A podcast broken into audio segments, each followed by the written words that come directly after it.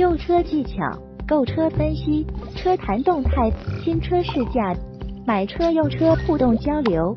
今日说车，听老王把汽车圈说给你听。大家好，欢迎收听今日说车。嗯，今天我们要聊的这个话题是，嗯，也是一位网友的选车需求。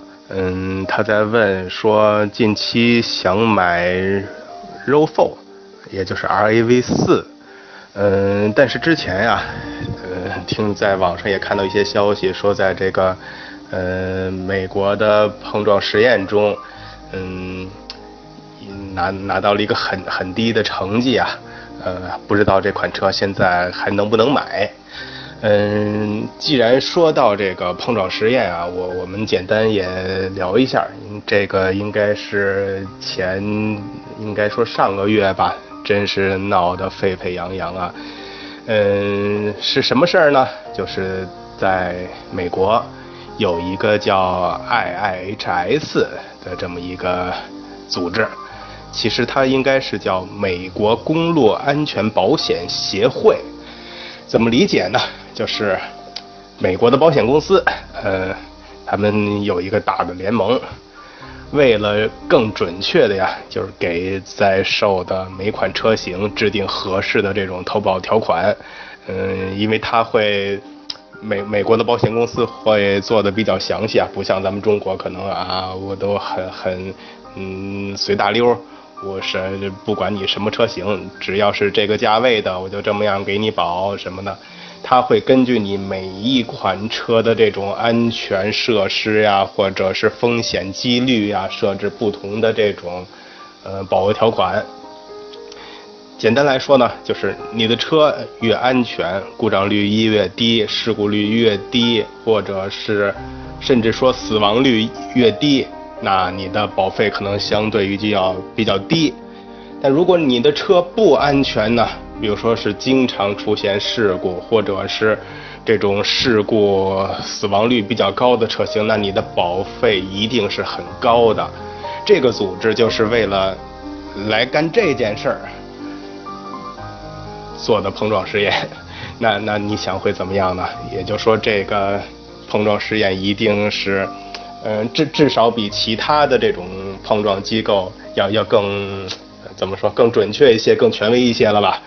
因为他跟车企可不是一伙的，你你想给他点钱，让你把把我的这个成绩弄好一点，呃，他不敢，为什么呢？你收了你点钱帮你弄好了，我的保费，我我的赔偿时，我赔付时会掏出更多的钱啊，嗯，但是。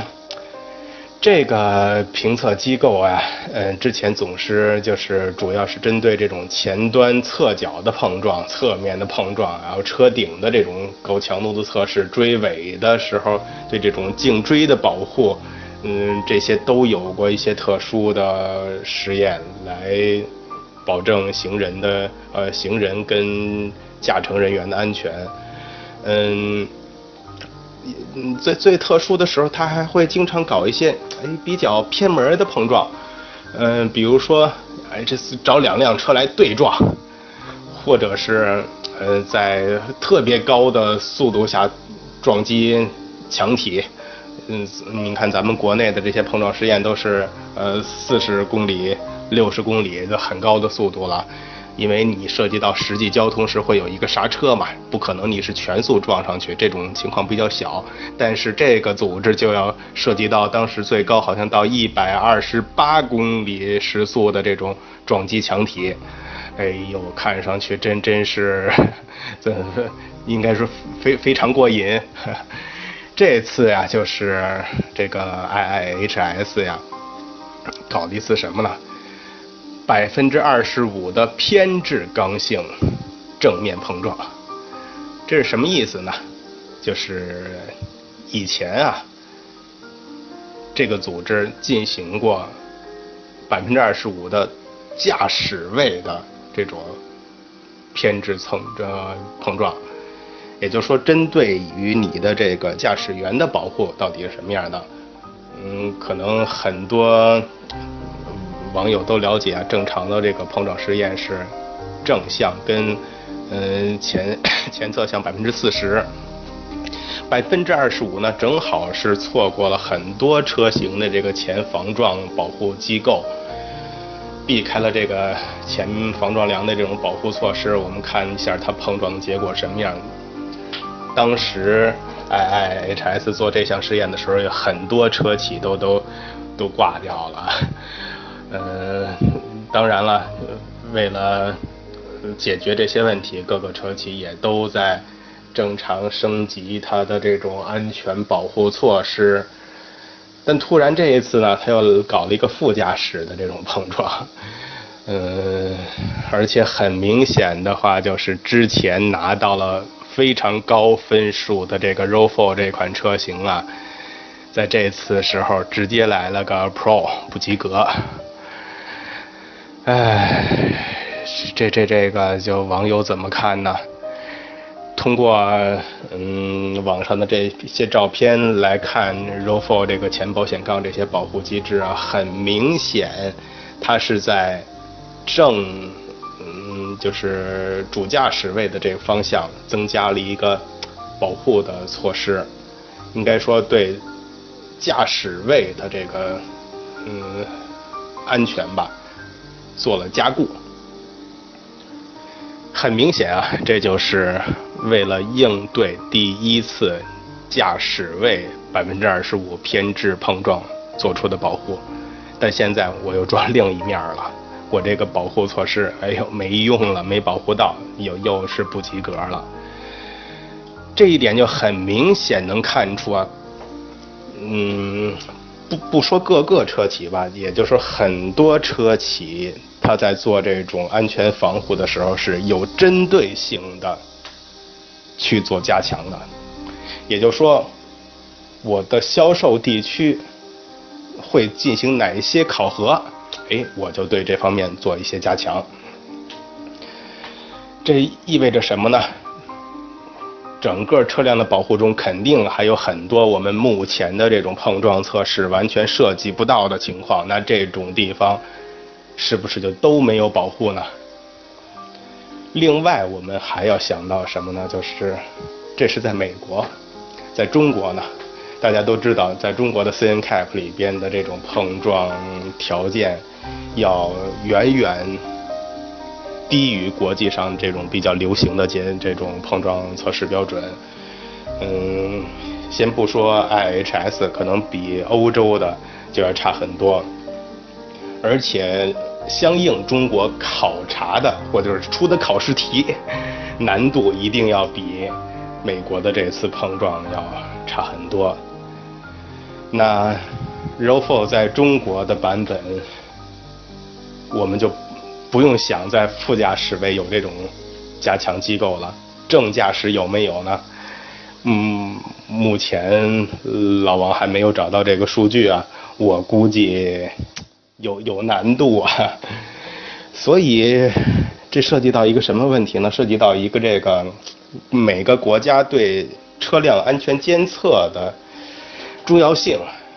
换句话说，如果你的 CNTF 要求的非常严格，那在中国销售的车辆的安全性或者是其他方面一定会更好。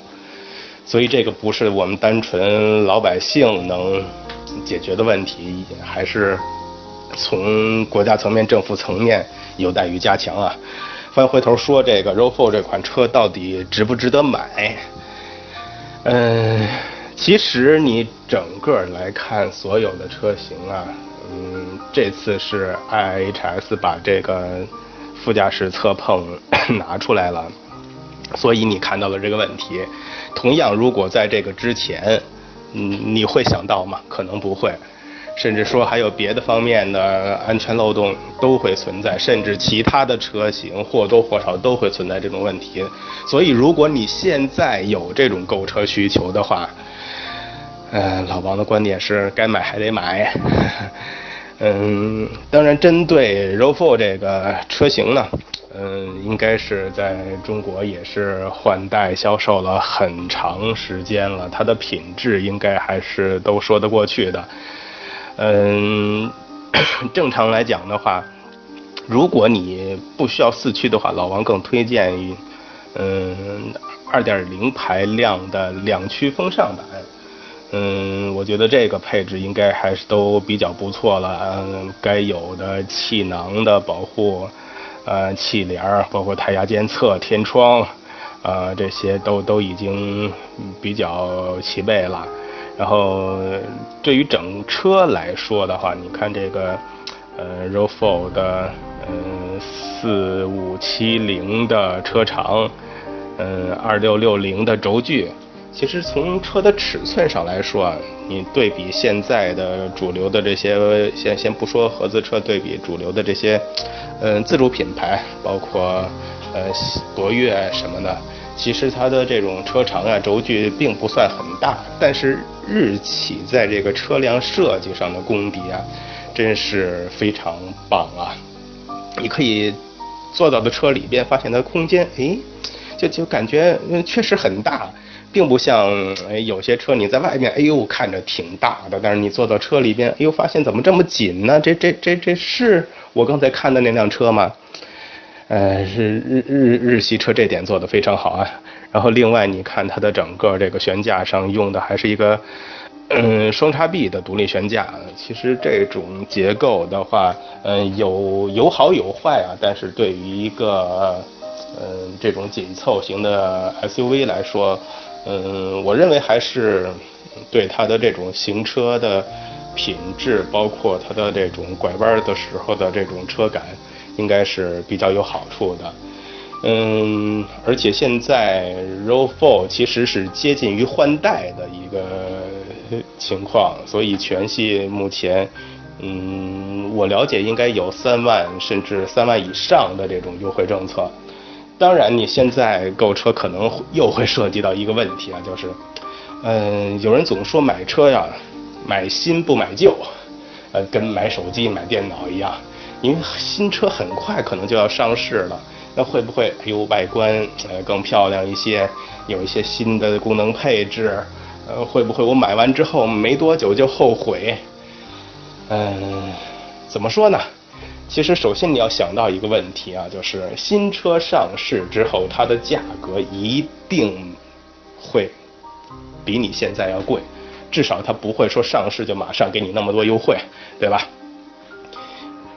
而且根据目前情况来看，现在优惠三万，你你三万块钱买一个新的配置什么的，是不是合适？这就是你自己需要考虑的了。然后，另外，新车刚上市的时候会不会？哎，出现一些新的问题、新的小毛病什么的，其实这都是无法预知的情况。嗯，总体来说 r o v 4这款车还是一个呃紧凑级 SUV 中比较不错的车型，而且也是经受了市场考验的车型。从行车品质、行车质感，包包括它的保值率。包括它几年后的这种车况来说都没有太大问题，所以如果喜欢，嗯，那就下手吧，没问题。同时的话，其实老王还建议你同时考虑一下本田的这个，嗯，本田的 CRV，嗯，大大大家很清楚，这这两款车更像是兄弟车型了。但是我觉得 CRV 在这个呃外形空间上可能设计的要要。更平衡一些吧，嗯，你可以同时参考一下，他们的价位也差不多，不知道老王的这个解答你是不是满意？好，今天就聊到这儿，欢迎感兴趣的网友给老王留言，关注老王的节目，谢谢大家。